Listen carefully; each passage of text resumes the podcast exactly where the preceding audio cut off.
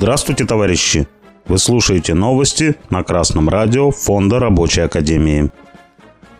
В сегодняшнем выпуске новостей. Центробанк зафиксировал исторический минимум безработицы.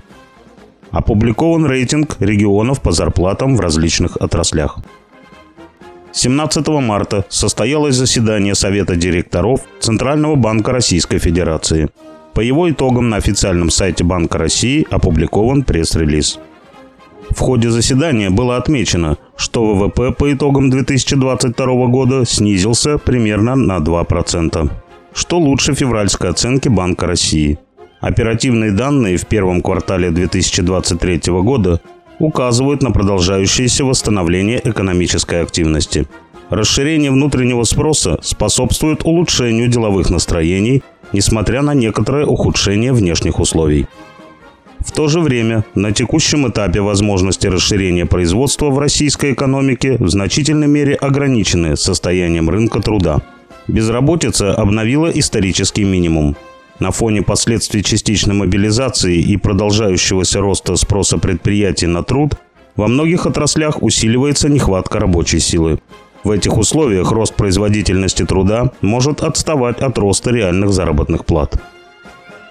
20 марта РИА Новости опубликовали рейтинг регионов по зарплатам в различных отраслях. Согласно исследованию специалистов, самую достойную заработную плату получают финансисты и люди, занятые в нефтегазодобыче. Лидером стала Москва. Здесь сотрудники банковской сферы и финансов зарабатывают в среднем 224 тысячи рублей. Чуть скромнее оплачивается труд в добывающей отрасли в Сахалинской области и добыче нефти и газа в Ямало-Ненецком автономном округе.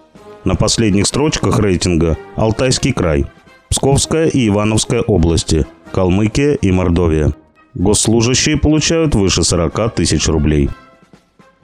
Итак, самые высокооплачиваемые специалисты сообщают – что в настоящее время расширение производства в России значительно ограничено в связи с нехваткой рабочих рук и предполагают, что это повлечет за собой отставание роста производительности труда и увеличение заработных плат. Снова мы слышим новость о том, как сложно российским буржуям развивать производство. Как трудно им найти рабочие руки. А даже если и найдут, то ведь рабочим и платить придется, а потом, кто знает, будет ли спрос на произведенные товары – так ведь разориться можно. Действительно можно. И более того, именно эта участь разорения и настигнет большую часть мелких товаропроизводителей, но никак не крупный капитал, который с удовольствием поглотит неустановившихся конкурентов. Таков закон конкуренции. Сейчас, в условиях СВО, а особенно когда военные действия продолжаются уже второй год, становится ясно, что ключ к победе – это сохранение и развитие производства – а это невозможно без рабочих. Поэтому, товарищи рабочие, ваша задача воспользоваться сложившейся ситуацией и в коллективной борьбе заставить своих капиталистов обеспечить вам гарантии повышения заработной платы до уровня не ниже уровня стоимости рабочей силы. Для этого вам необходимо объединяться в профсоюзы, заключать прогрессивные коллективные договоры, то есть коллективно отстаивать свои права. Новости читал Беркутов Марк. С коммунистическим приветом из Маловишера.